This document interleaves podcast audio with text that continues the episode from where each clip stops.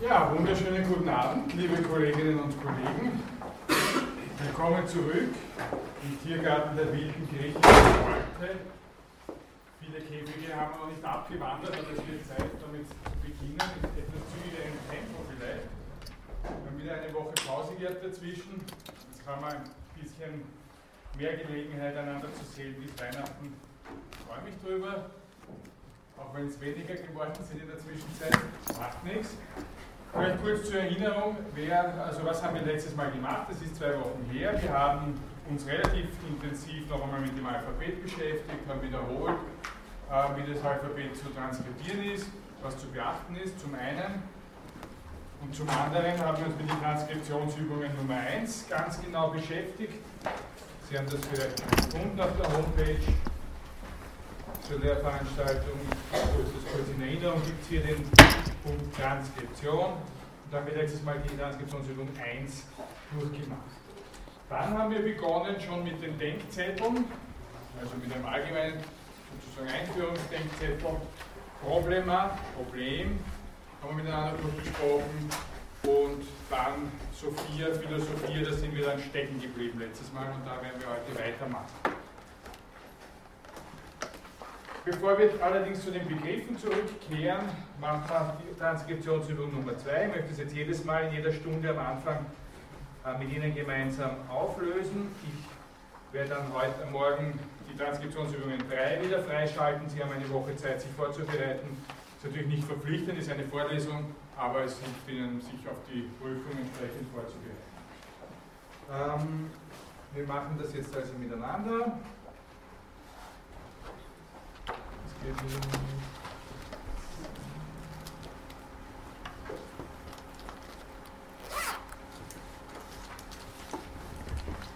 Können Sie das gut lesen bis hinten? Passt. Dann brauche ich eine Kreide. Hier ist eine und wir fangen bei Nummer 1 an, überraschenderweise.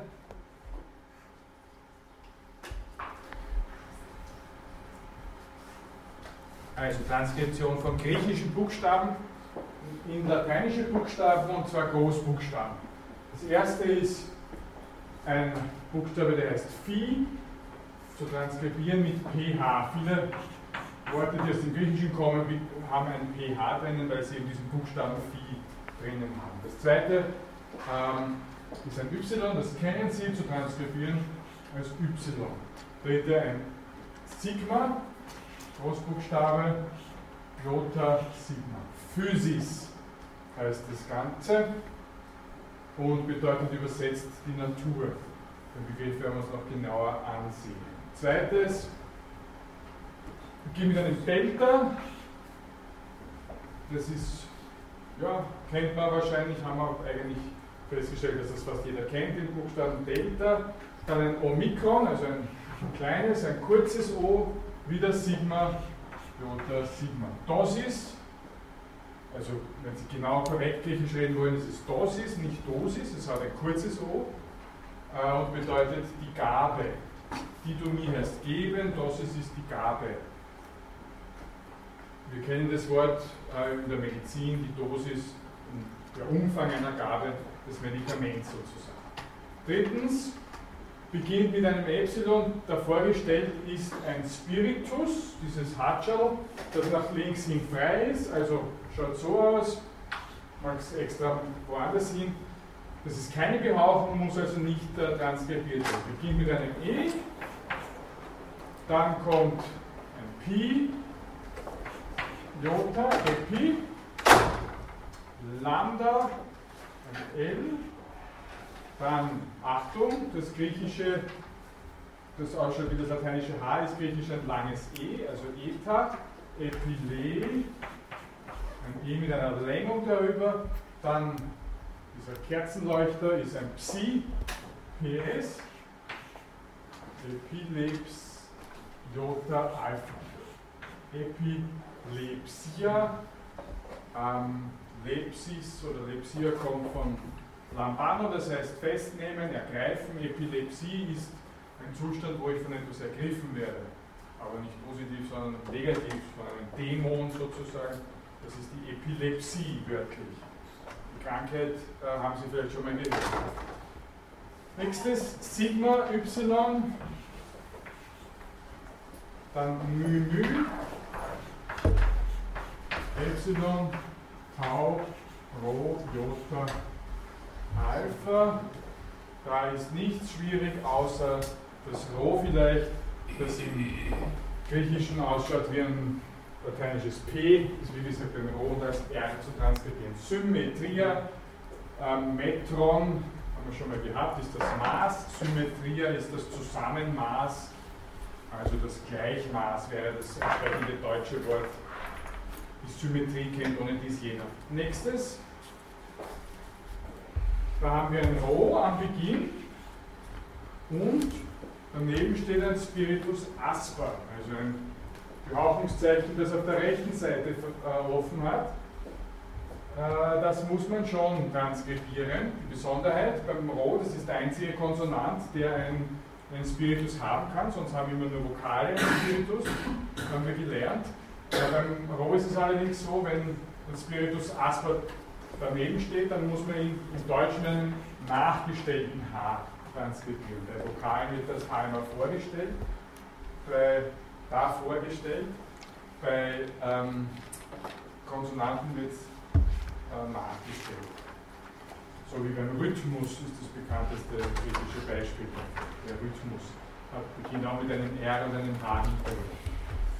Also, RNH, dann Omikron, Delta, Omikron, dann wieder Delta, Epsilon, μ, Delta, Epsilon, μ, Delta, Rho, Omikron, μ.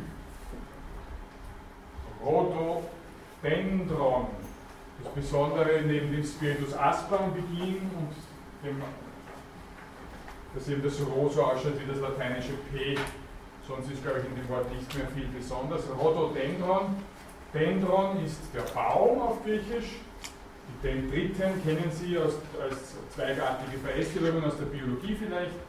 Rhodo ist, kommt von Rhodos und Rhododendron ist der Baum, der aus Rhodos kommt.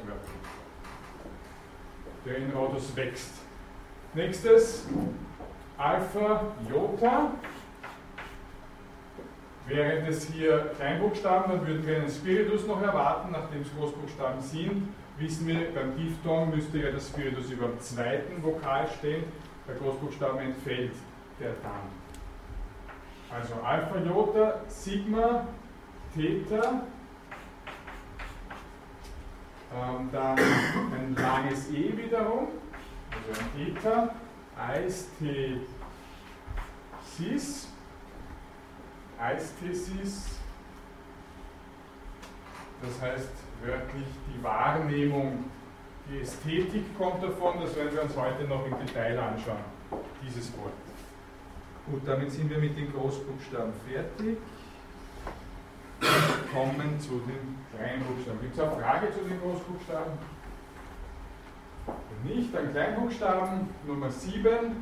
Wir beginnen mit einem Alpha, das wiederum nicht gehaucht ist. Also Spiritus ähm, Lenis steht drüber, den wir nicht transkribieren müssen. Dann ein Phi, also pH, dann Alpha, Sigma, Jota, Alpha. Aphasia, ähm, das ist also die Unfähigkeit, etwas zu sagen. Phemie heißt sagen. Phasis ist die, die kann auch die Rede heißen. Aphasia ist die Sprachlosigkeit. Das A ist eine Verneinung, werden wir heute auch noch genauer besprechen. Da ist ansonsten, glaube ich, nichts Besonderes dran mehr. Dann Punkt 8. Gamma, Rho, Alpha, μ, μ, Alpha, Tau, Jota, Kappa und Eta. Das kleine Eta schaut ein bisschen aus wie das lateinische kleine n, nur dass es nach unten hin noch fortgesetzt wird auf der rechten Seite. Und äh, sonst ist da, glaube ich, nichts mehr so aufregendes. Grammatike, ist die, da muss man noch ergänzen, Technik, die Kunst, ähm, sozusagen die grammatische Kunst, wörtlich heißt die Buchstabenkunst, Grammar ist der Buchstabe, eigentlich nur das, das Zeichnen. Im Kontext von Sprache ist es der Buchstabe. Äh, die Grammatik ist sozusagen die Kunst, die Buchstaben richtig zu setzen, im ursprünglichen Sinn wenn es dann als Kunst des richtigen Satzbaus. Nächstes, Sigma, Kappa, kurzes e, also Epsilon, das werden wir nicht extra äh, ausweisen. Dann Psi, Jota und Sigma. Die Betonung Skepsis. Das Psi, dieser Kerzenständer, sage ich jetzt wieder mal etwas umgangssprachlich, ähm, ist vielleicht eine Besonderheit. Und die beiden Gestalten des Sigma, also am Wortanfang oder im Wortinneren, das runde Sigma, wie wir es hier sehen. Also Kreis mit einem Auslauf und am Ende des Wortes ein Sigma schaut so aus wie ein lateinisches S, nur nach oben, also oben halt stärker gebaut. Skepsis, wörtlich die Betrachtung. Das äh, werden wir noch genauer analysieren, das Wort aber erst später machen. Dann ähm, Punkt 10, Jota ohne äh, Behauchung, also es steht ein Spiritus lenis drüber, ein Spiritus, der nicht zu schreiben ist, also zu transkribieren. Dann ein Delta, Epsilon, betont und Alpha, IDA, IDA. Griechisches Wort, das kennen wir als Idee, das ist ein griechisches Fremdwort, Idee, und heißt wörtlich die Gestalt, das Bild, Betrachtung. Werden wir uns auch noch ganz genau ansehen, das Wort. Elftens, Pi, Omikron, ähm, Jota, Betonung über den Jota, dann ein langes E, ein Eta, Μ und Alpha. Poiema. Poiema. Was heißt Poiema? Genau, Gedicht. Das Poem. Der Poet äh, ist der, der das verfasst und das Poem ist das griechische Wort für Gedicht, Poem im Englischen. Wir haben immer wieder gehört, das Englische hat sehr viele griechische Wörter äh, in die Sprache aufgenommen. Wörtlich heißt Poieo machen und das Poem ist das Gemachte, aber halt speziell in Versen äh, gemachte. Ähm, gemachte Rede und nicht das gemachte Bett. Nächstes. Der Poet ist wörtlich der Macher, sozusagen. Wenn ihn auch niemand mit Vogelrecht als Checker bezeichnen möchte. Delta, Eta, also langes E, μ, Alpha, Gamma, dann langes O, Omega, Gamma, Epsilon, noch einmal Omega. Demago Geo, Betonung auf dem Epsilon, ähm, da steckt, das ist glaube ich nichts Aufregendes, das Omega ähm, in der kleingeschriebenen Form muss man vielleicht einmal lernen. Die anderen Buchstaben haben wir jetzt schon öfters gehabt. Das heißt, ich verführe das Volk, Demagogeo, ich bin ein Demagoge. Demos steckt da drin, wie auch in Demokratie und Agogeo steckt drin, wie in Pädagogik, Heid, Agogeo, ich erziehe ein Kind und ich erziehe oder ich verführe, ich führe, verführe das Volk, dem Agogeo. Gibt es irgendeine Frage zu diesen Dingen? Nein, sonst gehen wir weiter, 13. Jetzt gehen wir in die andere Richtung, also von lateinischen Buchstaben in griechische Buchstaben. Lauter griechische Wörter allerdings, also keine Übersetzungen, sondern Transkriptionen. Μ, Omikron, μ, Alpha, Rho, Chi, Jota, Alpha. Monarchia. Monos heißt ein, allein. Arche ist der Anfang, aber auch die Herrschaft, werden wir noch besprechen. Monarchie ist die Einzelherrschaft. Dann nächstes Hege, Hegemonia, also wir haben zuerst ein langes E, dann ein kurzes E, ein Eta, dann ein Epsilon. Rest ist nicht so aufregend, mit Ausnahme des Anlautes H, den müssen wir abbilden mit einem Spiritus. Also wir fangen an mit dem Eta, schaut so aus und dann setzen wir drüber, beim Kleinbuchstaben kommt es drüber, beim Großbuchstaben daneben, drüber den Spiritus Asper und haben ein He mit einem langen Eta. He. So, jetzt geht es weiter. Gamma, Epsilon, Hege, Μ, Omikron, Μ, Jota, Alpha. Hegemonia. Betonung über dem Jota. Hegemonia, Hegeomai heißt anführen. Hegemonie ist die Führerschaft, Anführerschaft.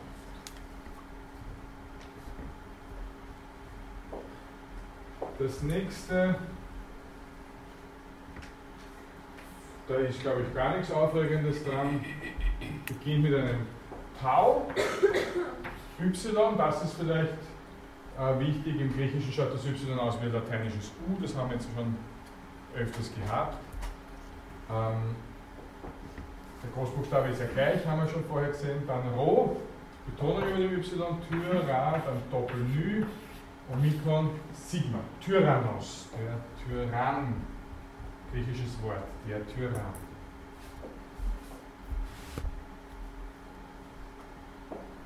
Dann nächstes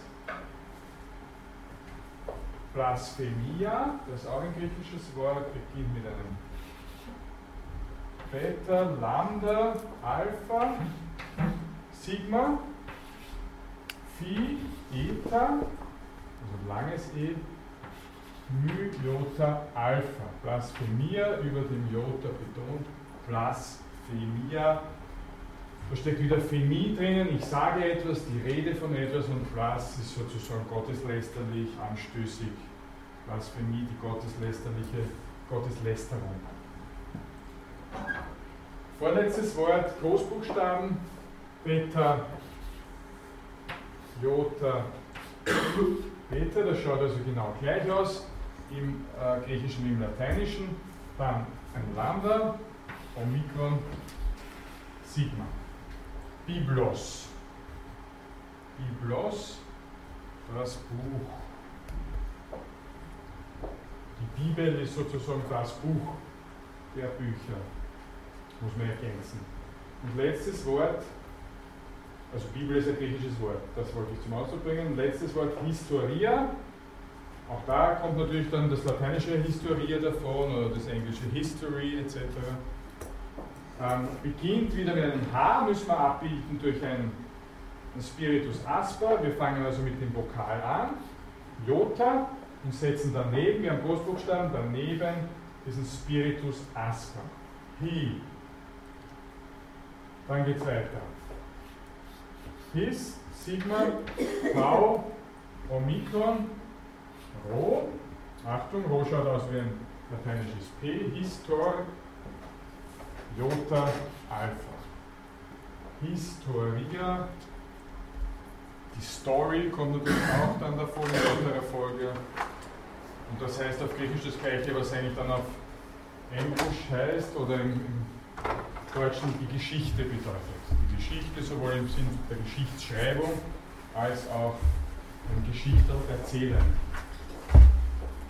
Weniger wissenschaftlich, sondern unterhaltend oder literarisch und ähnliches. Gut, gibt es dazu irgendwelche Fragen zum Transkribieren? Wenn nicht, dann war es das für heute, was das Transkribieren anbelangt.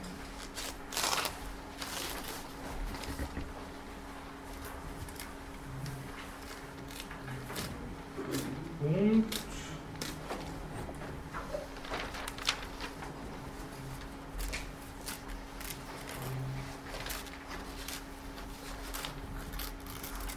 ich mache jetzt, ich zeige Ihnen noch, aber gehe das jetzt nicht hier an, der, an am Projektor durch, sondern schalte das dann ab.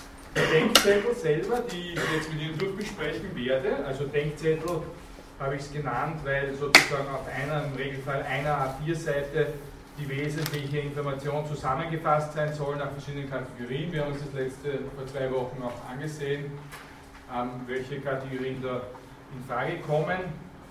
Äh, und die sind dann alle auf der Homepage hinterlegt. Das stehen also, wie gesagt, da ganz am Anfang bei Philosophie. Heute machen wir alle diese. Na, das glaube ich nicht, aber wir werden uns einmal anstrengen, halt einiges davon weiterzubringen. Ich schalte es Ihnen immer eine Woche im Voraus frei. Wenn Sie möchten, können Sie sich das ausdrucken und mitbringen. Wenn das was hilft in der Stunde, sonst können Sie es nachher ausdrucken oder erst zur Prüfung dann runterladen, wie immer Sie das möchten. Sie können es auch gar nicht anschauen, aber es hilft Ihnen schon ein bisschen wenigstens. Okay, aber das möchte ich jetzt nicht an die, äh, an die Wand werfen, sondern möchte das jetzt ganz gerne abdrehen hier.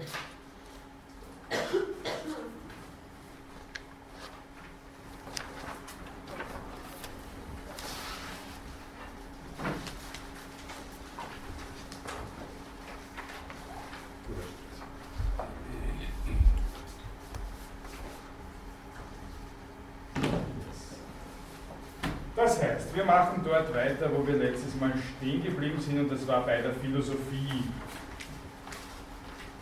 Ähm, wir haben kurz besprochen, und ich wiederhole es, wir haben die Sophie besprochen, also was heißt Sophie? Um es jetzt nur zusammenzufassen, äh, ist Sophie sozusagen als Grundlage dessen, damit man versteht, was Philosophie heißt, Sophie ähm, die Geschicklichkeit in jeder Hinsicht. Das ist jetzt also nicht in erster Linie die Weisheit, mit dem es gerne übersetzt wird, dann später auch, sondern äh, die Geschicklichkeit in jeder Hinsicht, was also die Herstellung eines Tisches anbelangt, genauso wie äh, das Verfassen einer Rede oder eben auch äh, im Denken geschickt zu sein. Die Bedeutung Weisheit hat es dann in weiter Folge auch. Und in dieser Bedeutung Weisheit wird es am ehesten äh, verwendet, wenn man überlegt, woher das Wort Philosophie kommt oder was das Wort Philosophie bedeutet. Um äh, zu wiederholen, woraus es besteht, das Wort Philosophie, aus dem ersten Bestandteil Philos, das heißt lieb, teuer, wert oder auch Freund. Philos, die Philharmoniker sind die Freunde der Harmonie sozusagen.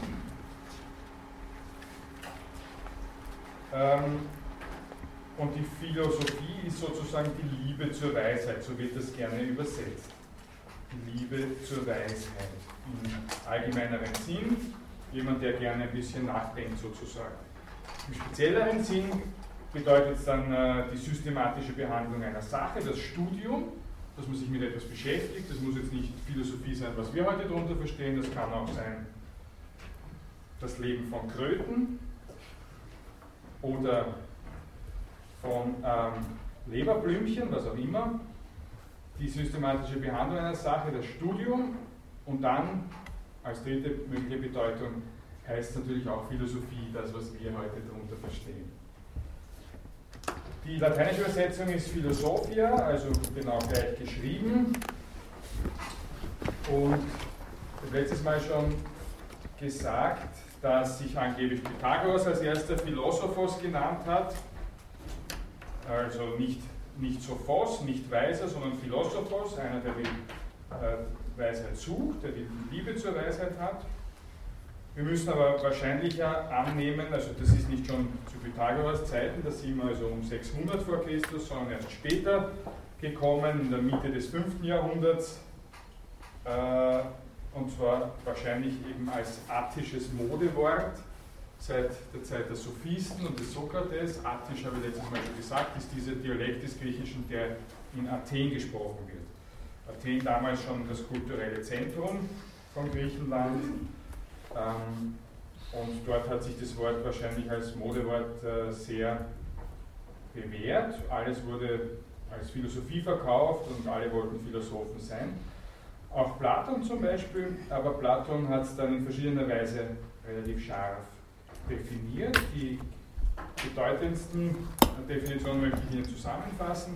Sie kennen sicher diese Zugangsweise auf der Apologie des Sokrates bei Platon, wo Sokrates deswegen weise genannt wird, weil er sagt, ich weiß, dass ich nichts weiß. Alle Leute glauben, sie wissen so viel, ich weiß, dass ich nichts weiß. Und ich gehe dafür zu den Leuten hin, die glauben, sie wissen so viel und frage sie aus, bis sie selber zugeben müssen, dass sie auch nichts wissen. Das ist eine ganz coole Sache. Schade eigentlich, dass das heute niemand macht, aber möglich wäre es wohl genauso. Eine Zugangsweise, ich weiß, dass ich nichts weiß, deswegen bin ich Philosoph.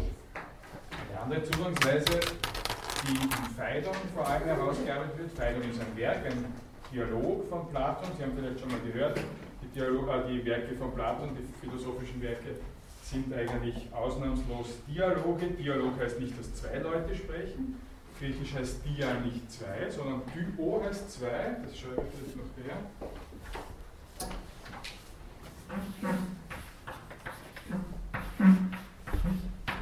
Dyo heißt zwei und die A heißt aber durch. Die Diagonale ist wörtlich das Durchknie. Warum das Durchknie? Weil das hier ist ein Gonü, griechisch. Gonü heißt Knie. Und das, was durchs Knie gezogen wird, ähm, ist die Diagonale. Die die Trigonometrie heißt auch sozusagen ein Dreiknie, also ich habe hier ein Knie, ich habe ein zweites Knie und dann noch ein drittes Knie, drei Knie zusammen. Wobei statt Knie wird man dann in weiter Folge natürlich Winkel sagen. Ich habe also einen Dreiwinkel, das ist das Dreieck. Okay. Gut, das führt jetzt schon wieder von einem ins nächste. Wir waren eigentlich beim Dialog, ist also kein Dialog, keine Zweirede, kein Zwiegespräch, sondern ein Dialog ist eine Unterredung sozusagen ein Gespräch zwischen zwei oder mehreren Personen. Und die platonischen Dialoge sind alle, äh, die platonischen Werke sind alles Dialoge. Daher kommt auch die Bezeichnung, oder warum? Weil er glaubt, dass Philosophie eine dialektische Kunst ist. Das werden wir heute noch genauer hören. Also etwas, was nur im Austausch zwischen Menschen passieren kann, im Gespräch. Okay, im Dialog Phaidon versucht Platon eine zweite Definition, ist jetzt zu viel gesagt, eine Annäherung an das, was Philosophie sein kann. Nämlich sagt er dort, und zwar, was ist die Rahmenhandlung von Pfeilern? Ich muss wieder aufpassen, dass ich nicht verplaudere. Aber äh, ist sozusagen die letzte Stunde vom Tod des Sokrates. Sokrates ist zum Tode verurteilt und die Freunde kommen nochmal zusammen und äh, bei der Gelegenheit erklärt er ihnen, wie, wie er ähm, Dinge sieht, also bevor er dann stirbt. Und sagt eben zum Beispiel Sokrates an der Stelle, Philosophie ist Einübung in den Tod. Ich philosophiere, deshalb mein Leben lang philosophiert, weil ich mich auf den Tod vorbereitet habe. Ich habe von Anfang an gewusst, dass ich nicht immer auf der Welt bin. Äh, und das hat mir immer schon zu denken gegeben, meine Endlichkeit. Ich habe versucht, damit äh, klarzukommen, zurechtzukommen.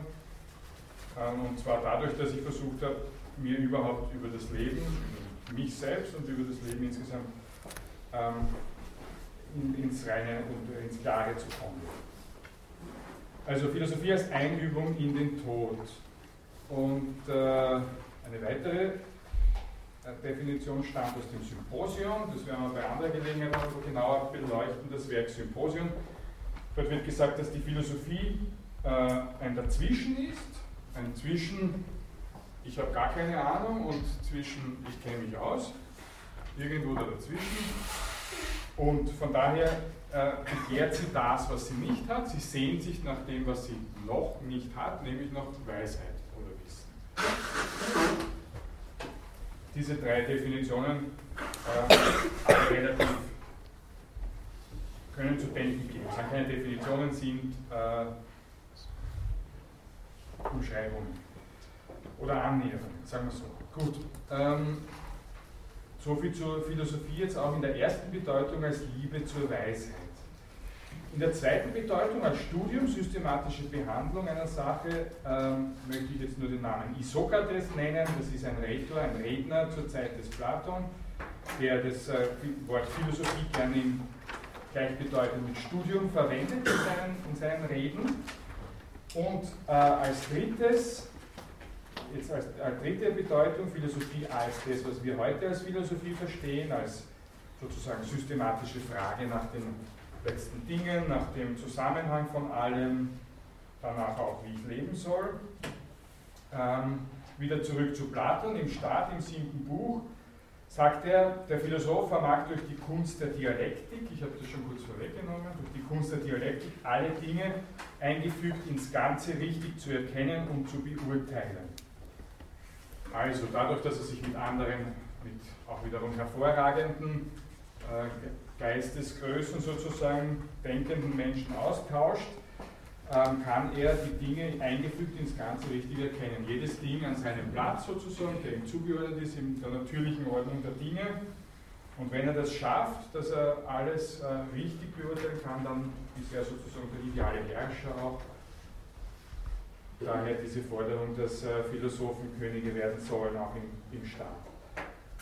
Das ist also Philosophie als Herrscherwissen, die durch die Dialektik ähm, erlangt wird. Herrscherwissen, das klingt ein bisschen so wie ähm, der Präsident von Ägypten, der sich abschottet gegen den Rest der Welt, so ist es nicht gemeint, das hat eine positive Konnotation.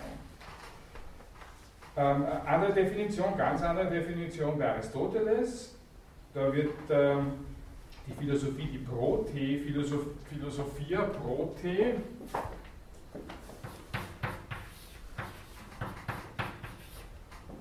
Davon kommt das Proton übrigens. Prote heißt, Protos heißt der erste, Prote die erste, Proton das erste. Also sozusagen das erste Teilchen, Proton. Die Prote-Philosophia ist die, die sich mit dem ewigen Unveränderlichen beschäftigt, kann deswegen auch als Theologie bezeichnet werden. Im Gegensatz zur zweiten Philosophie, die sich mit Veränderlichen beschäftigt, die, die als äh, einerseits Physik, andererseits Mathematik definiert werden kann erste und zweite Philosophie, ein wichtiges Konzept bei Aristoteles, werden wir manchmal noch darauf zurückkommen. Andere Definition von Philosophie finden wir bei der Stoa. Die Stoa ist eine Denkerschule, die so ab dem 4. Jahrhundert vor Christus, mit dem 4. Jahrhundert beginnt, also so 300, ein bisschen früher.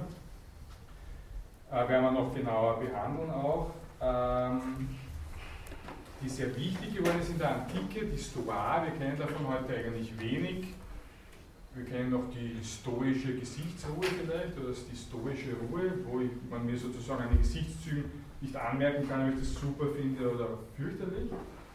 Ähm, das ist das Ideal der stoischen Selbstbeherrschung, dass ich mich so weit in der Hand habe, dass keiner weiß, ob es mir gut geht oder schlecht geht. Weil es ja, nicht nach stoischer Auffassung eh nicht darüber äh, entscheidet, ob ich glücklich bin oder nicht, es mir gut geht. Aber das schauen wir uns dann bei der Stoa noch genauer an. Die Stoa unterteilt die Philosophie in drei Bereiche, in die Logik, die Physik und die Ethik. Zur Logik, das ist die Lehre von der Rede sozusagen, gehören dann auch noch die Rhetorik und die Dialektik.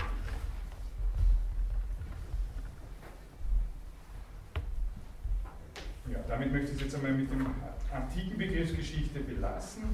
In der Begriffsgeschichte der Neuzeit. Ähm, natürlich ist es so, dass man zur Philosophie und was ist Philosophie, kann man zu jedem Autor was sagen, zu jedem philosophischen Autor, weil es immer auch ein Teilgebiet war der Philosophie, sozusagen selber zu bestimmen, was überhaupt Aufgabe dieser Wissenschaft sei. Aber ich nehme vielleicht die bekannteste Bestimmung der Philosophie aus der Neuzeit bekannteste finden wir bei Kant. Ähm, und zwar ist da Philosophie nach dem Weltbegriffe die Wissenschaft von den letzten Zwecken der menschlichen Vernunft mit den vier bekannten Fragen, was kann ich wissen, führt zur Metaphysik, was soll ich tun, zweitens, führt zur Moral, was darf ich hoffen, zur Religion. Und viertens, was ist der Mensch, zur Anthropologie. Kant bestimmt das als dem heraus die vier Hauptbereiche der Philosophie, als Metaphysik, Moral, Religion und Anthropologie. Ähm, die verwandten Wörter, jetzt Griechisch und Deutsch, da gibt es Ich nehme nur eines heraus, die anderen können Sie dann nachlesen, den Philosophos, also den Philosophen, gibt es in der Antike im Griechischen schon genauso wie heute. Philosophos.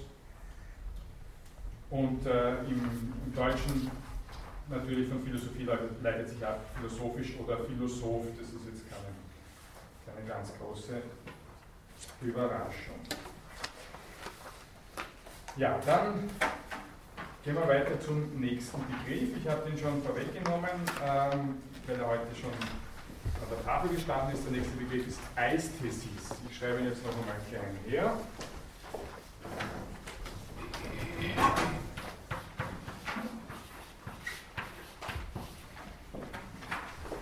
Eisthesis.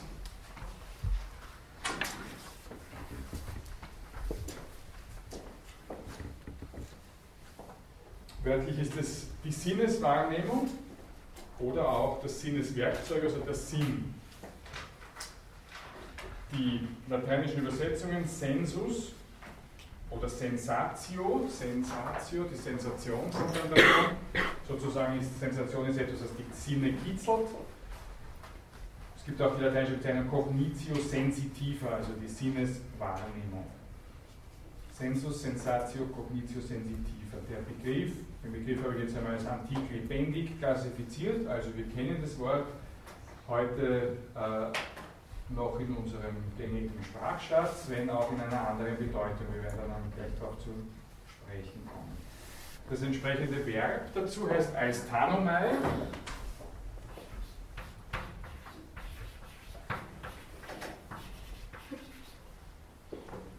Heißt Hanomai, heißt wahrnehmen, ich nehme etwas wahr.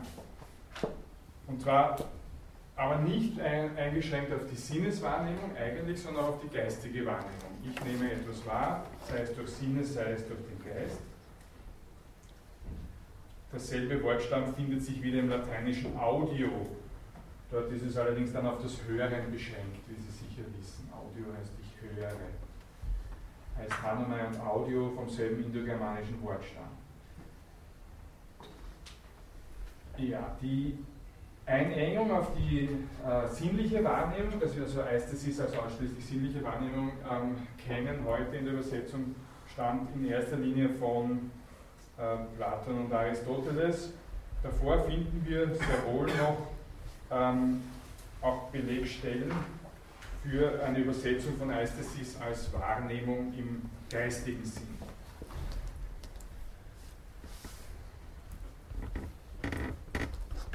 Wobei ich habe es Ihnen auch dazu geschrieben, es ist also eine Diskussion äh, darüber im Gange, wie weit bei den sogenannten Vorsokratikern, also den Schriftstellern, die vor Sokrates oder gelebt haben, beziehungsweise vor Platon geschrieben haben, ähm, diese, diese geistige Bedeutung, wie weit die geht bei den Vorsokratikern. Also in Richtung Sinneswahrnehmung äh, geht es auch schon hier, aber die, die richtige Einschränkung passiert dann später bei Platon und Aristoteles. Wenn wir gleich zu Platon schauen, bei Platon gibt es diese ganz wichtige Unterscheidung zwischen dem sinnlichen Bereich und dem geistigen Bereich. Dieser Dualismus, der strenge Dualismus, dass die Welt, ähm, in, die Welt besteht aus, dem, aus den wahrnehmbaren Dingen und aus den geistig erkennbaren Dingen, den intelligiblen Dingen. Ähm, die Eisthesis, die Sinneswahrnehmung hat rein passiven Charakter oder in erster Linie passiven Charakter. Bei Aristoteles wird es ein bisschen genauer noch untersucht. Es gibt eine eigene Schrift, die heißt Peripsyches oder auf Latein wird, sie wird normal auf Latein zitiert, de anima, also über die Seele, wo der Erkenntnis, nämlich der Sinneserkenntnis, ähm, ein relativ großer Raum eingeräumt wird. Da wird gesagt, im, Moment der Sinneserkenntnis besteht eine Identität zwischen Subjekt und Objekt äh, da ist viel dann diskutiert worden im Anschluss daran. Wichtig bei Aristoteles die Feststellung, dass ohne vorherige Wahrnehmung kein nachheriges Denken möglich ist. Ja? Also das, äh, die Wahrnehmung, die Sinnendinge sind die Basis für äh, das Denken bei Aristoteles. Bei Platon ist das ganz anders, da sind die Sinnesdinge eher das Hindernis für das Denken.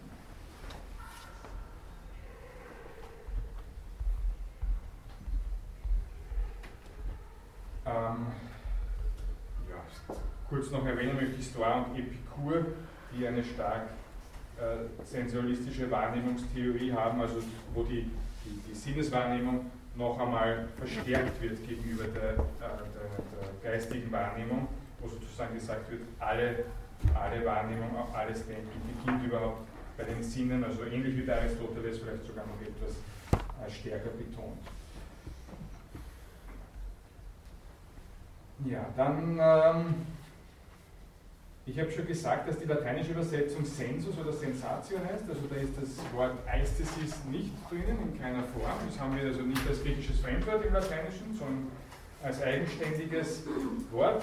Man kann also auch so sagen, dass im Mittelalter das Wort Eistesis vorübergehend ausgestorben ist oder nicht verwendet wird. Eine Neuprägung des Wortes finden wir dann äh, im 18. Jahrhundert und zwar bei ähm, einem Denker, der den Namen, den Namen Baumgarten hört und im Jahr 1750 äh, die Schrift Ästhetica, also mit äh, lateinischer Anlehnung, Ästhetica,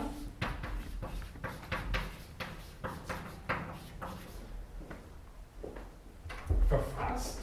Und hier sozusagen ähm, eine umfassende Wissenschaft von den Gesetzmäßigkeiten jetzt nicht, nicht der Wahrnehmung als solchen, sondern dessen, was in der Wahrnehmung schön erscheint. Also eine Analyse des sinnlich Schönen vorlegt, in dieser Schrift Ästhetika.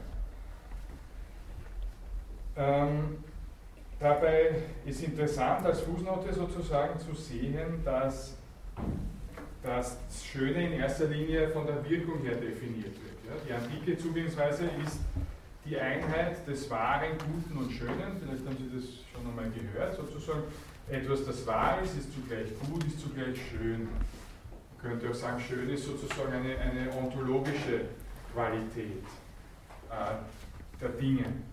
In einer neuzeitlichen Herangehensweise äh, ist, steht das Subjekt im Mittelpunkt und schön kann nur definiert werden im Hinblick äh, auf die Wirkung, die ein Ding auf das Subjekt ausübt. Also das heißt, ich gehe von mir als Subjekt aus und schaue, was kitzelt jetzt meinen Gaumen, was kitzelt meine Augen, was kitzelt meine Ohren, wenn ich es jetzt überspitzt formulieren möchte, was hat welchen Effekt äh, auf mich und äh, von dem ausgehend kann ich das Schöne bestimmen. Das heißt, von der Wahrnehmung ausgehend, heißt es jetzt ausgehend. Und daher eben auch diese, diese, der Titel des Schriftes, der Schrift Ästhetika.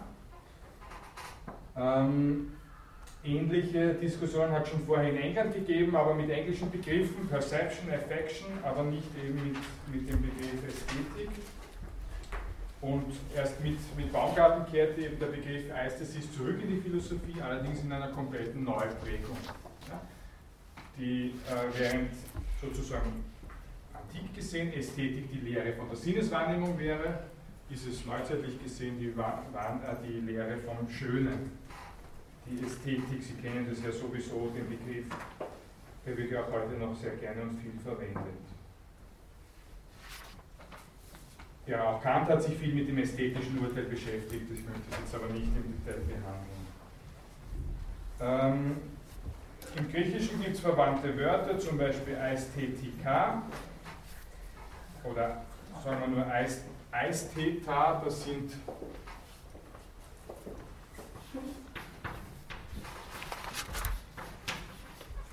Eistheta, das sind die sinnlich wahrnehmbaren Dinge, das was sinnlich wahrnehmbar ist.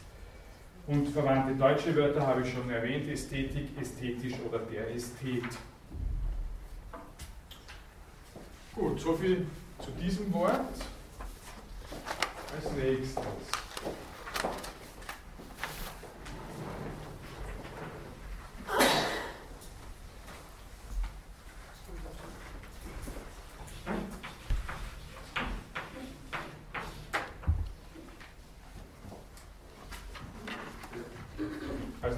Kommen wir zu einem Wort, das heißt Gnosis.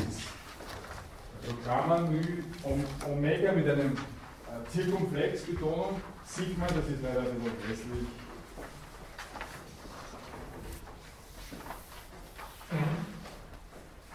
Ich muss bitte schauen, dass Sie das möglichst lesen können. Gnosis, Sigma Jota, abschließendes Sigma. Gnosis als Wort hat Ihnen vielleicht schon einmal im Ohr geläutet, haben Sie schon einmal gelesen, gesehen, gehört.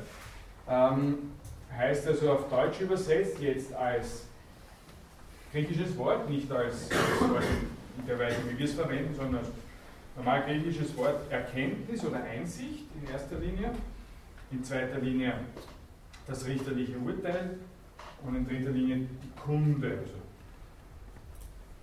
etwas, das sich verbreitet. Also erstens Erkenntnis, zweitens richterliches Urteil, ähm, das kann man ja auch als Erkenntnis bezeichnen. Das erste die Erkenntnis, das zweite das Erkenntnis, also wenn ein Richter einen Urteilsspruch fällt, ist es das Erkenntnis. Äh, und das dritte die Kunde. Es gibt die lateinische Übersetzung Gnosis, sozusagen das Wort als äh, Fremdwort aus dem Griechischen. Klassifizieren können wir es als antik lebendig, Wort, das noch immer eine gewisse Bedeutung hat. Ähm, woher kommt das Wort? Es gibt ein griechisches Wort,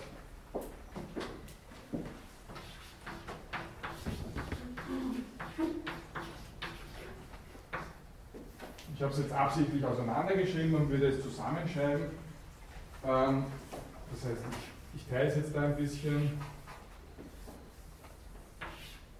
Das heißt Gignosko, das heißt ich erkenne. Gignosko, das hat hier so eine, eine Verdoppelung, hat dann hier den Stamm Gno, ein ablautendes Sigma und dann noch eine äh, Verbalendung. Gignosko heißt ich erkenne, steckt also da auch drinnen diese, äh, dieser Wortstamm aus dem Wortstamm Kno plus ein Ablaut an einen Wortstamm Kno plus ein ähm, Suffix sis wird dann ein Substantiv gebildet. Die griechische Wortbildung werden wir uns noch einmal genauer ansehen in einer Stunde, äh, weil das ganz interessant ist zum Verständnis von griechischen Worten. Also Gnosis erkennt Nis. Das kann man im Deutschen eigentlich nachbauen, nicht? Das kommt von kennen, die Erkenntnis oder erkennen. Ähm, ich mache nehme den Wortstamm ken, dann einen äh, Konsonanten T und noch einmal nis. Das wortbildende Suffix nis haben wir ja im Bild nis zum Beispiel auch, dass wir dann aus einem Verb ein Substantiv machen. Die kennt nis oder erkennt nis ist im Deutschen ähnlich äh, gelagert wie im Griechischen mit Gignosko und Gnosis. Gut. Ähm, außerphilosophische Begriffsgeschichte, äh, die Verbreitung als das Erkenntnis, also richterliches Urteil, ist sehr weit im, im antiken Griechisch. In der Philosophie selber meint Gnosis ursprünglich und auch da wieder, so wie vorher, wenn auch auf jeden Fall noch stärker als vorher, sowohl die Geisteserkenntnis als auch die sinnliche Erkenntnis. Äh, bei Demokrit, der zu den Vorsokratikern gehört, können wir äh, das nachweisen, das Wort Gnosis als geistiges Erkenntnisvermögen, und zwar sogar im Unterschied zum Sinnlichen. Im, bei Platon ist es auch äh, äh, in, dieser, in dieser geistigen Komponente gerne verwendet. Die Erkenntnis des sich stets gleichbleibenden, wahrhaft Seienden, fast synonym zu Episteme. Episteme ist jetzt ein Begriff, das haben wir letztes Mal schon oder irgendwann mal kurz äh, erwähnt, den wir nicht extra besprechen werden, aber Sie kennen es aus der Epistemiologie. Episteme ist die Wissenschaft, bei Platon eigentlich ein sehr wichtiges Wort ähm, ist also das Wissen, das, was ich jetzt vorher mit Herrscherwissen angesprochen habe, das wahre Wissen, die Episteme, ähm, für Platon sehr wichtig. Aristoteles dagegen verwendet das Wort eher im weiten Wortsinn, also sowohl sinnlich als auch geistig. Wichtig wird das Wort dann allerdings ähm, speziell in der, in der jüdischen, jüdisch-hellenistischen Tradition, zum Beispiel ähm, in der Übersetzung des Alten Testaments ins Griechische. Das Alte Testament, wissen Sie vielleicht, ist auf Hebräisch abgefasst, wurde dann von angeblich von 70 Übersetzern ins Griechische übersetzt. Deswegen heißt es auch Septuaginta. Septuaginta ist das lateinische Wort für 70. Also in der Septuaginta ähm, wird das Wort Gnosis sehr gerne verwendet als Bezeichnung für die richtige Gotteserkenntnis. Das ist also stark von Platon geprägt, diese ähm, Übersetzung. Aber umgekehrt, äh, diese Prägung, diese, diese Konnotation auch als religiöse, religiöse Erkenntnis äh, ist dann für die äh, Bezeichnung der Gnosis oder für die weitere Betriebsgeschichte auf der Gnosis eigentlich wichtig. Ähm, kommt also im Neuen Testament vor. Das Neue Testament ist auf Griechisch abgefasst. Der Begriff Gnosis kommt dort immer wieder vor. Und es gibt dann eine eigene Bewegung der Gnosis, von denen dann die Gnostiker kommen. Im Gegensatz zu den Gnostikern wären die Agnostiker nebenbei. Ähm, die Gnostiker sind die, die wissen, die Agnostiker sind die, die sagen, ich kann nicht wissen, nämlich ob es einen Gott gibt. Äh, die Gnosis-Bewegung der ersten nachchristlichen Jahrhunderte, die ähm, sich unabhängig von Philosophie und Christentum eigentlich zu einem Gefolge des Christentums, aber äh, im Kern unabhängig entwickelt und die mystische Schau im Zentrum hat, also eine mystische äh, Bewegung. Das haben wir heute auch am ehesten noch im Ohr, wenn wir von der Gnosis sprechen oder hören, ähm, weil sozusagen diese Bewegung der Gnosis auch immer wieder in der Philosophiegeschichte aufgenommen und besprochen wird. Es gibt dann nur äh, zum Beispiel in der Anthroposophie hat die Gnosis einen, äh, wichtigen Einfluss, also Rudolf Steiner. Ähm, ja, und es gibt eigentlich davon unabhängig keine wesentliche Neuprägung mehr des Wortes, aber wie gesagt, es ist, äh, nachdem es auch als Fremdwort im Lateinischen, übers, äh, äh, im Lateinischen besteht, sozusagen ähm, durchgängig am Leben gewesen auch wenn im Mittelalter keine großartigen Belegstellen äh, existieren. So, verwandte griechische Wörter haben wir gesagt, Gignosko. Eine andere wichtige, vielleicht noch ist Gnome. Das ist also aus demselben Stamm gebildet. Gnome und heißt die Meinung. Oder auch natürlich dann Erkenntnis und Einsicht. Ähm, verwandte deutsche Wörter gibt es mehr, als Sie vielleicht glauben würden. Den Agnostiker habe ich Ihnen schon gesagt, also der, der sagt, äh, ich kann nicht wissen, A als Verneinung, kommen wir jetzt dann gleich dazu im Detail. Ähm, der Agnostiker, dann aber auch die Diagnose zum Beispiel, sozusagen das äh, Durchwissen, die haben wir schon gehabt heute. Die Diagnose ist, wenn ich durchweise, wenn ich mir alles aufnehme, sozusagen, was, was äh, was vorliegt, die ganze Krankengeschichte anschaue und dann durch das Ganze hindurch äh, fasse ich eine Erkenntnis und sage, das oder jene Krankheit, diese oder jene Krankheit ist es. Die Diagnose, die Prognose haben wir bei unseren Spielereien in der ersten Stunde schon einmal gehört. Das Vorauswissen, Pro heißt vorher, voraus. Ähm, dann gibt es andere, die Physiognomie zum Beispiel, also die Kenntnis der, der Natur wörtlich. Da gibt es ja verschiedene physiognomische Figuren, wie die Menschen ausschauen und wie man von ihrem Ausschauen her dann wissen kann, welchen Charakter sie haben. Geht natürlich dann relativ locker zu den Vorurteilen hinüber, seine Wissenschaft. Ähm, anderer Begriff, die Gnosiologie, der, also als Erkenntnislehre, ist eigentlich nicht mehr so ähm, gebräuchlich.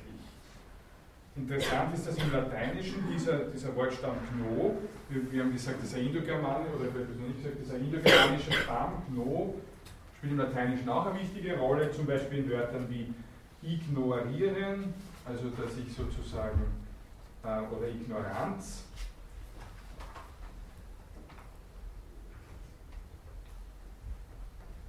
Notieren, dass ich Notiz nehme von etwas, heißt, dass es sozusagen mein Wissen erlang, äh, erreicht.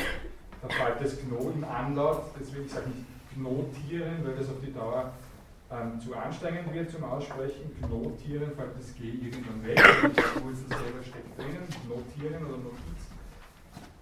Und auch inkognito hat diese Wurzel drinnen. Inkognito unerkannt gegen die Erkenntnis sozusagen.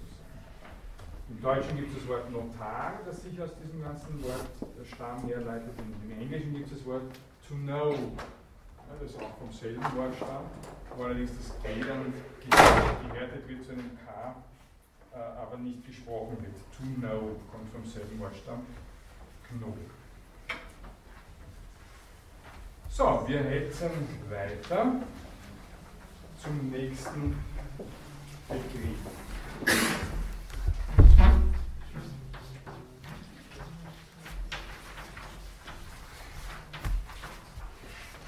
Den habe ich schon vorweggenommen, dass wir uns mit dem jetzt beschäftigen wollen, ein bisschen Dialektike. Dialektike. Das ist ein eigentlich wirklich interessanter Begriff, der die verschiedensten äh, Bedeutungen, Ausprägungen genommen hat, deswegen nicht ganz leicht zu überblicken, aber wir beschränken uns auf die wichtigsten äh, Ausprägungen.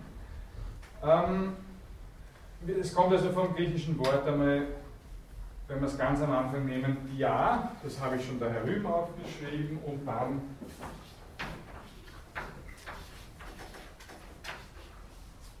Lego, Lego, das gibt es im Lateinischen, das heißt lesen, wörtlich heißt das Sammeln, ähm, Lego sammeln, im Griechischen heißt es also zunächst einmal sprechen.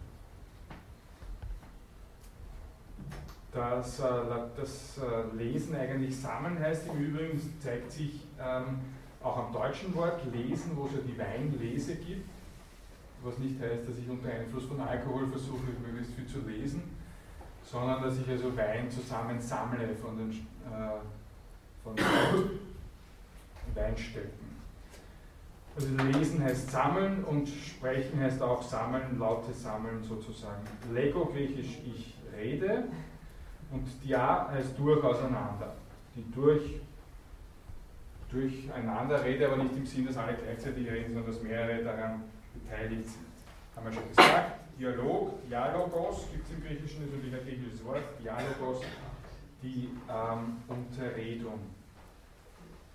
Dialektikos ist äh, dann eine Adjektivbildung dazu, Dialektikos, also müsste man hier noch S schreiben, Dialektikos.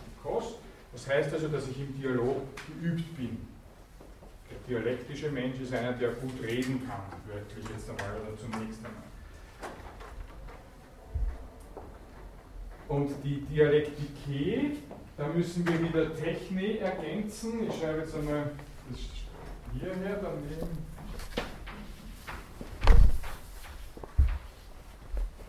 Wir hatten das heute schon einmal bei den Transkriptionen, da musste man Techne ergänzen. Bei einem Wort Grammatike, genau, das war es diese Endungen auf, also diese Wörter, die dann mit E enden, Adjektive, gibt es eigentlich einige im, Griechisch, im Griechischen, auch die Ethik eigentlich, die Ethike sozusagen. Das muss man also ergänzen, deswegen klammer ich es daher. Techni heißt wörtlich die Kunst, die Kunstfertigkeit. Techni. Die Technik kommt natürlich davon, aber Technik heißt nicht, dass ich eine Technik heißt nicht, dass ich jetzt mit Maschinen schon gut zu nähen ist schon eine Technik, eine handwerkliche Kunstfertigkeit. Und das heißt nichts mit Maschinen zu tun, die Technik der Griechen. Sondern ist die reine Geschicklichkeit. Techne und Sophia sozusagen äh, ursprünglich recht verwandte Wörter vom, vom Inhalt her. Sophia hat sich dann halt ein bisschen ins Geistige hineinentwickelt, während Techne in jeder Hinsicht ähm, zur Kunstfertigkeit auch sowohl die Künste als auch das Handwerk betrifft. Also die Dialektike-Technik wäre dann entsprechend die Unterredungskunst, dass ich äh, eine Ahnung habe, wie ich mich unterhalten muss, damit was rauskommt. Um es jetzt zu, also wenn man es ein bisschen schöner formulieren möchte, die Kunst der argumentativen Auseinandersetzung. Ähm, meine Argumentation, Argumente zu finden etc. ist ja etwas, was man kultivieren muss ab dem Moment, wo sozusagen die Leute alle gleichwertig sind.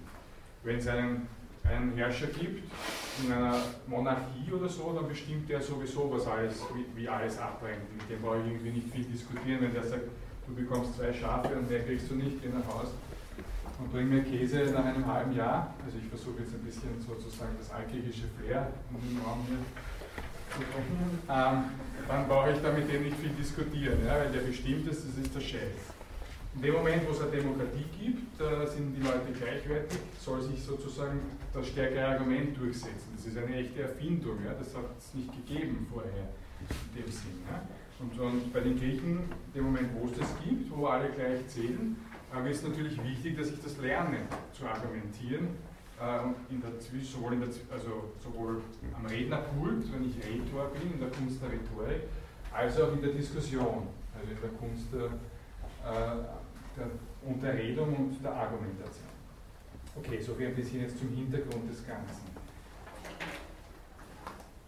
Ich habe ihn klassifiziert, den Begriff, als antik-lebendig, das also, Dialektik, das Wort kennen wir auf jeden Fall heute noch. Ähm, angeblich äh, gilt Zenon von Elea als Begründer der Dialektik. Das ist, das jetzt also ein Vorsokratiker. Äh, richtig losgehen tut es dann aber mit Sokrates. Das sind wir also im 5. Jahrhundert vor Christus. Das ist genau die Zeit, wo also die, die athenische Demokratie eine erste Hochblüte erlebt oder ihre Hochblüte. Ähm, ja, bei Sokrates, der die Technik von Frage und Antwort auf der Suche nach ethischen Definitionen stark verfeinert. Die, die ganzen Frühdialoge von Platon, die versuchen, das wiederzugeben. Hat man sich in der Wissenschaft darauf geeinigt, das so zu sehen. Warum so zu sehen von Sokrates ist ja nichts Schriftliches überliefert, aber es gilt äh, die, die Behauptung, und es gibt viele Gründe, die dafür sprechen, dass die frühen Dialoge von Platon, die alle ähnlich aufgebaut sind, die Fragen zum Grunde haben, was ist Gerechtigkeit, was ist Tapferkeit und solche Dinge, dass diese frühen Dialoge sozusagen die eigentlichen Gespräche von Sokrates ganz gut wiedergeben. Wenn, wenn das jemand interessiert, kann das in diesen äh, frühen Dialogen äh, gut nachlesen. Diese Technik von Frage und Antwort auf der Suche nach ethischen Definitionen. Ähm, bei Platon ist die Dialektik sowas wie eine philosophische Analyse. Der Dialektiker befragt die Fachwissenschaften nach Voraussetzungen aller Art und dringt bis zu den letzten Elementen vor, beziehungsweise bis zur Idee des Guten. Die, äh, ähm, ich habe schon gesagt, das ist sozusagen die Vorstellung, dass im Dialog ähm, man eine Klarheit über die, über die Dinge herausarbeiten kann. Wobei die dialektische ähm, die Dialektik natürlich dann auch zum Gegenstand hat, dass man diese Methode ähm, perfektioniert. Die, später hat er dann die sogenannte dihairetische Methode. Dihairetische Methode, Dihairesis heißt äh, Definition, wörtlich ähm, Auseinandernehmung, Auseinandernahme, Dihairesis ähm, als Inhalt der Dialektik, dass man also in der Dialektik lernt, wie kann ich etwas richtig definieren. Die, die Heiresis beschäftigt sich damit zu zergliedern, Begriffe oder Sachverhalte zu, zu zergliedern und das Ganze ähm, kann man in der Dialektik, in der Kunst der richtigen Argumentation erlernen. Es gibt also viele ähm, Werke von Platon, die in der Form ausgeführt Ganz anders, oder ja doch schon ganz anders, äh, ist die Lage bei Aristoteles. Dort ist äh, die Dialektik hat dort nicht so eine prominente Bedeutung wie bei, bei Platon. Dort geht es halt wirklich um ganz entscheidende methodische ähm, Dinge. Bei Aristoteles ist es eher so, da sind wir jetzt nicht äh, ähm, bei der Beweisführung, sondern geht's eher, da sind wir eher im Bereich von Meinungen, von wahrscheinlichen Sätzen. Die Dialektik geht von wahrscheinlichen Sätzen aus und versucht dann ähm, ähm, durch richtige Argumentation zu jedem Thema eine, eine gerechtfertigte Stellung zu nehmen. Also gerechtfertigt heißt einerseits glaubhaft, andererseits ohne Selbstwiderspruch, dass man sich nicht selber in Widersprüche verfängt. Das ist der Hintergrund. Die wahrscheinlichen Sätze, was das sind, das werden wir dann noch äh, in anderem Zusammenhang bei Aristoteles, bei der hier als nächstes kommt, noch genauer beleuchten. Ähm, in der Stoa gewinnt die Dialektik zunehmend die Bedeutung von Logik, ähm, die dann also Sprache, Erkenntnis und formale Logik umfasst. Eine ähnliche, ähm, ähnliche Tradition haben wir dann im Hochmittelalter. Dort gibt es nämlich den Begriff Dialektik, die Ars Dialecticae im Lateinischen ist äh, weit verbreitet als Begriff und im Hochmittelalter ist die Dialektik ein äh, gleichbedeutend mit der Schullogik, wobei Logik sowohl diese klassische Logik umfasst, die wir heute darunter verstehen, aber auch Grammatik, Rhetorik und Dialektik. Also sozusagen alles, was die Rede betrifft, ist in der Logik zusammengefasst. Und nicht nur die formale Schlusslogik, sondern eben auch diese anderen Bereiche, die zur Rede gehören. Kommt ja Logik von dem Wort Logos, das Wort Logos von dem Wort Lego, das jetzt nicht mehr dasteht, aber das werden wir noch auch als eigenes Wort behandeln. In der Neuzeit ist es so, dass Dialektik zunächst einfach so weiterverwendet wird wie im Mittelalter. Erst Christian Wolff und Leibniz, also 17. Jahrhundert, trennen die Logik wieder von der Dialektik, also die formale Logik, die Schlusslogik, von der Dialektik und von da ausgehend äh, nimmt jetzt Dialektik wieder eine eigene Entwicklung, begriffsgeschichtlich und heißt wieder mal neue Sachen. Also wir hatten jetzt schon die Bedeutung bei Platon, wir hatten die Bedeutung bei Aristoteles äh, und die Bedeutung in der äh, Stoa bzw. im Hochmittelalter, sind drei relativ verschiedene Bedeutungen. Ja, bei Kant ist es dann zum Beispiel das Verfahren der Vernunft, sich in Widersprüche zu verwickeln, andererseits das Verfahren, eben diese Widersprüche aufzudecken. Er bezeichnet das auch als die Logik des Scheins oder als Pseudophilosophie. Dass ich jemanden überrumple, indem ich ihm irgendeinen Schein, äh, eine Scheinlogik ihn auflaufen lasse und sage, dass das, das und das und das und deswegen ist es so. Und der denkt nicht schnell genug und zack, schon habe ich ihn überrumpelt. Ähm, das wäre sozusagen das Pseudophilosophie. Dass man also den, äh, den anderen in sich in Widersprüche zu verwickeln, aber den anderen es nicht merken lassen. Wieder eine äh, neue Definition. Dann bei Hegel ist die Dialektik die wissenschaftliche Anwendung der in der Natur äh, des Denkens liegenden Gesetzmäßigkeit und zugleich diese Gesetzmäßigkeit selbst. In der Bewegung der Dialektik kommt das in Natur und Geist sich entfremdete Absolute zu sich zurück. Ist jetzt also nicht unmittelbar einleuchtend, aber das kommt bei Hegel vor. Wichtig, dass er den Begriff der Dialektik sehr stark prägt. Warum? Weil dann im Speziellen also der Marxismus darauf aufbaut, auf diese Definition, die ich Ihnen jetzt gerade vorgelesen habe, ähm, mit dem sogenannten dialektischen Materialismus. Bitte. Kann man die Definition von Hegel nochmal wiederholen? Sehr, sehr gerne. Ich kann es Ihnen aber auch nur vorlesen. Die wissenschaftliche Anwendung der in der Natur des Denkens liegenden Gesetzmäßigkeit und zugleich diese Gesetzmäßigkeit selbst. In der Bewegung der Dialektik kommt das in Natur und Geist sich entfremdete Absolute zu sich zurück. Also das Absolute hat sich im Schöpfungsakt sozusagen selbst äh, weitergegeben an Natur und Geist, ist dort aber aus sich selbst entfremdet worden und in der Bewegung der Geschichte kommt es dann durch die Dialektik zu sich selbst zurück. So die sehr optimistische Aussage von von Hegel.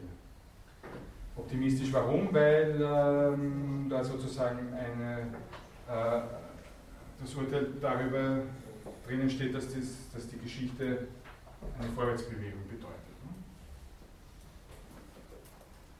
wo das absolute sich selber zurückholt in die Erlösung hinein, sozusagen. Ja? Ähm, ein, theologisch, teleologisch ausgerichtete Geschichtsbetrachtung. Okay, aber wir gehen weiter zum Marx. Dialektischer Materialismus, ähm, der versucht, die innere Gesetzmäßigkeit der Ökonomie, des äh, wirtschaftlichen Fortschritts zu analysieren und äh, von ähm, diesen drei These, Antithese, Synthese äh, hier äh, anwendet auf Kapitalismus als These, Diktatur des Proletariats, Antithese, klassenlose Gesellschaft als Synthese. Einfach jetzt nur mal dahingesagt, Sie werden, wenn Sie sich dafür interessieren, genug Zeit haben, im Laufe des Philosophiestudiums sich damit auseinanderzusetzen. Ähm, aber wir sehen, die, der Begriff der Dialektik nimmt schon wieder ganz neue, ganz andere äh, Bedeutungen an. Das Interessante, die, die, Dialektik wurde sicher bis vor kurzem zumindest mit dieser Ausprägung Hegel und dann Marx ähm, am öftersten in der Philosophie verwendet und zitiert. Das ist vielleicht jetzt mit dem äh, Niedergang des Kommunismus in den letzten 20 Jahren etwas, hat sich das wieder geändert. Ne? Aber eben Dialektik ein sehr, sehr vielgestaltiger Begriff, wo man wirklich sagen muss, dass die einzelnen Ausprägungen des Begriffs inhaltlich miteinander überhaupt nichts zu tun haben. Ne? Man kann es zwar erklären, ich habe es Ihnen auch versucht zu erklären, woher kommen diese Ausprägungen, aber es hat inhaltlich gibt es da keine, äh, keinen Zusammenhalt. Ja, verwandte griechische Wörter ähm, den Dialogos haben wir genannt, Dialegomai, Dialegomai steht dann am Denkzettel, heißt also sich unterhalten, kann auch etwas überdenken heißen. Und verwandte deutsche Wörter, die Dialektik haben wir gehört, den Dialog haben wir gehört, äh, dialektisch ist klar, aber auch der Dialekt, weil der Dialekt mit der Dialektik natürlich schon wieder gar nichts mehr zu tun hat, sondern Dialekt sozusagen nur die Ausprägung einer Sprache in der Unterredung, in der äh, lokal gefährten Unterredung ist sozusagen. Also wie die Leute reden einfach. In Salzburg oder in Kärnten, was auch immer. Das ist dann der Dialekt, die Sprache des, der Unterredung. Oder halt, wenn man miteinander redet.